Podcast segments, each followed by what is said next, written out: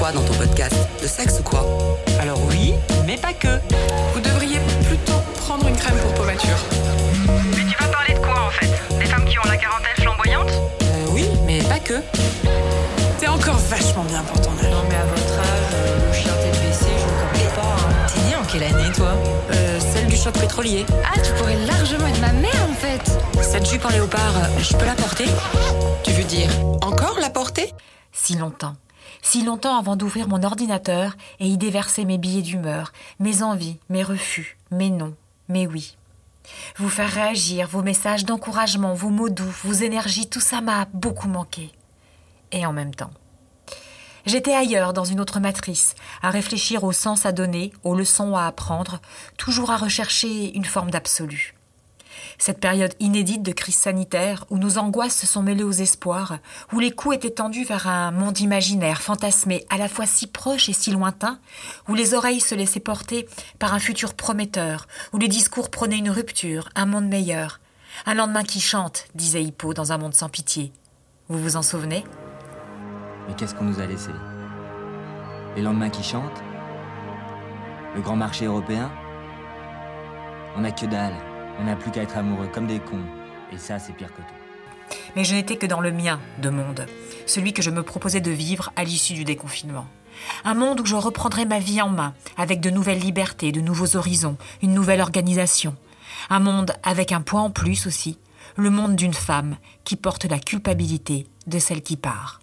Bienvenue dans ce nouvel épisode de Et en même temps, fuck. Et en même temps,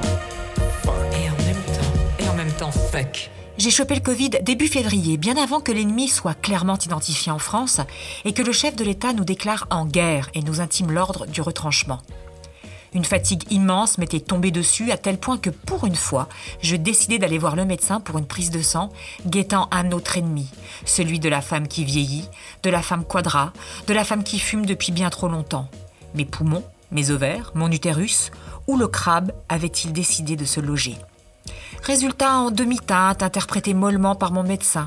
Cloué au lit, je refaisais le malade imaginaire, en proie à une nouvelle et inconnue hypochondrie. Ou alors c'était juste un gros coup de fatigue, une lassitude d'un quotidien qui s'étiole, des bras qui ne s'ouvrent plus, un lit qui n'est plus un champ de bataille, heureuse et jouissive, un matelas qui reprend les formes distinctes des corps, l'une bien à droite, l'autre bien à gauche, et au milieu, le spectre bien lisse d'une atonie installée. L'ennui fatigue, la neurasthénie fatigue. Mon corps a devancé ma tête, a pris les devants, m'a envoyé un message clair et envoyé une sentence sans appel. A priori, mes oreilles étaient aux abonnés absentes. Puis la gueusie, croquant dans une pâtisserie orientale, la recrachant presque tant son goût cartonné et insipide, dénué de douceur sucrée, m'avait écœuré. J'avais perdu le goût, le goût des aliments, et avec le recul, le goût de la vie légère, simple et sans embarras.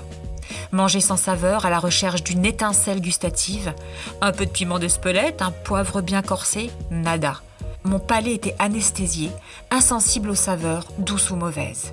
Et mon palais, c'était ma cervelle. Plus de goût à rien, une dénaturation prémonitoire, une longue vue prophétique.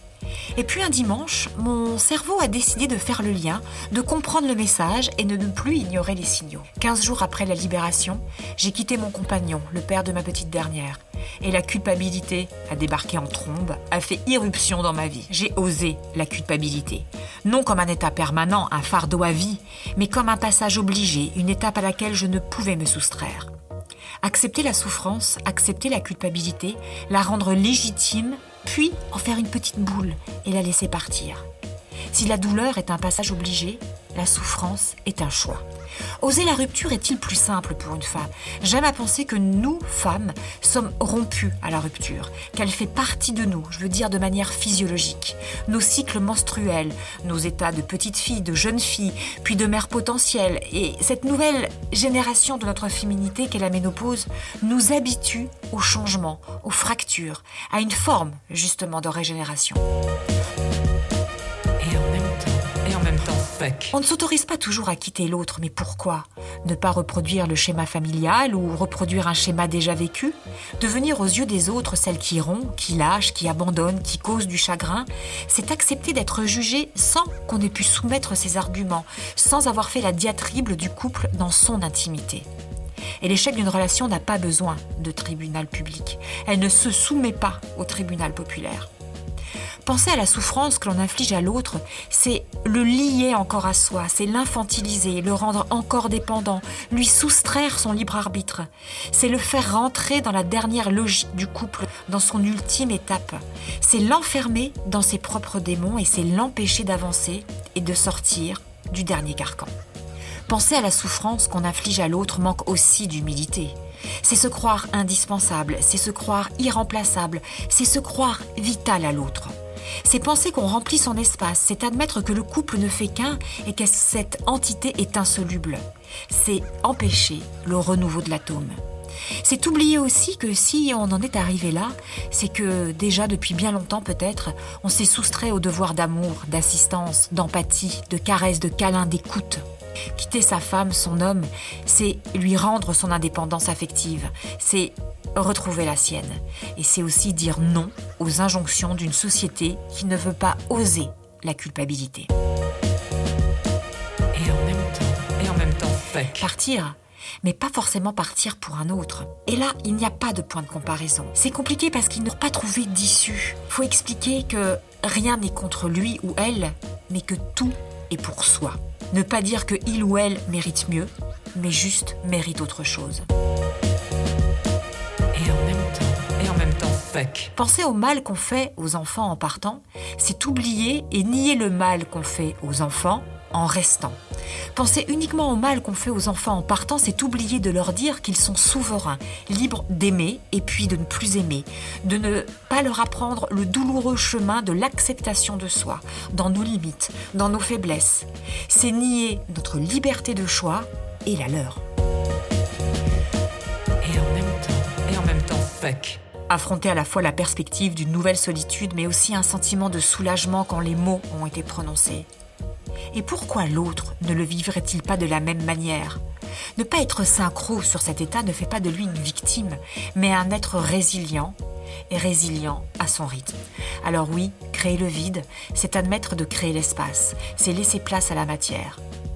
Je suis persuadée que du chaos surgit l'étincelle de vie. Créer pour moi le vide est un moyen de renouer avec le vivant. Et en même temps, et en même temps, fuck.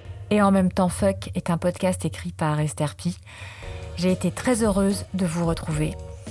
Pour assurer un peu plus de régularité, je vous propose qu'on se retrouve désormais tous les 15 jours, toujours les lundis à 7h, mais tous les 15 jours. Et pour encourager la reprise, n'hésitez pas à partager euh, mon podcast sur les réseaux sociaux, que ce soit en story, dans l'application Facebook, Instagram, les stories, TikTok, Snapchat et euh, évidemment LinkedIn. Je vous embrasse très fort et vous souhaite à tous et à toutes une très jolie semaine. Bye